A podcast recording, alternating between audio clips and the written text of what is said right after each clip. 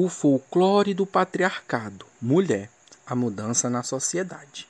Olá, eu sou Everton Prado, acadêmico do curso de Letras do Centro Universitário Internacional Uninter, Polo de Imperatriz, Estado do Maranhão.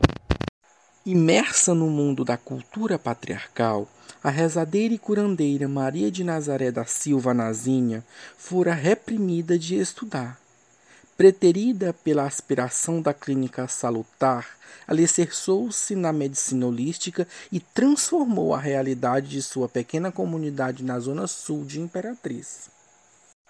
Parafraseando Simone de Beauvoir, ninguém nasce mulher, torna-se mulher. O papel da mulher vai muito além da mentalidade coeva, onde a figura feminina trajada de terno e de indivíduo bem-sucedido.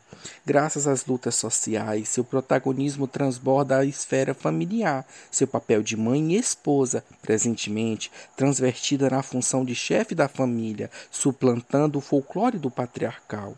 A presença feminina, na atualidade, encontra-se na política, na administração, no direito.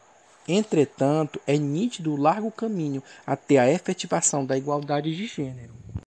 Nascida em 10 de novembro de 1937, fugiu da cerca de Sobral, Ceará. Faleceu em 2008, aos 71 anos, a Imperatriz Maranhão.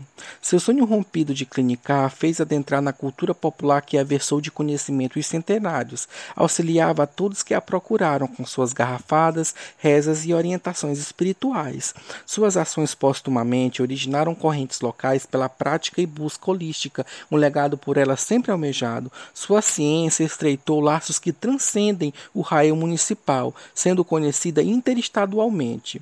O uso da semente de abóbora, por exemplo, para eliminar verminoses é usado mesmo após 13 anos de sua morte, provando ser um espólio jacente. Apesar da curiosidade acordada pela educação holística, o poder público e a sociedade civil organizada ainda não edificaram o sonho de um espaço físico para a difusão de todo o acervo cujo único registro ainda não perdido é a oralidade armazenada na memória coletiva. A preservação de toda uma vida dedicada ao próximo certamente se perpetraria a posterioridade com a efetivação de um espaço físico dedicado à erudição e aos conhecimentos centenários da cultura popular brasileira. Além da aglomeração de tirocínios, instruções e vivências, todas concisas em um livro, a exemplo de elixires, rezas e afins.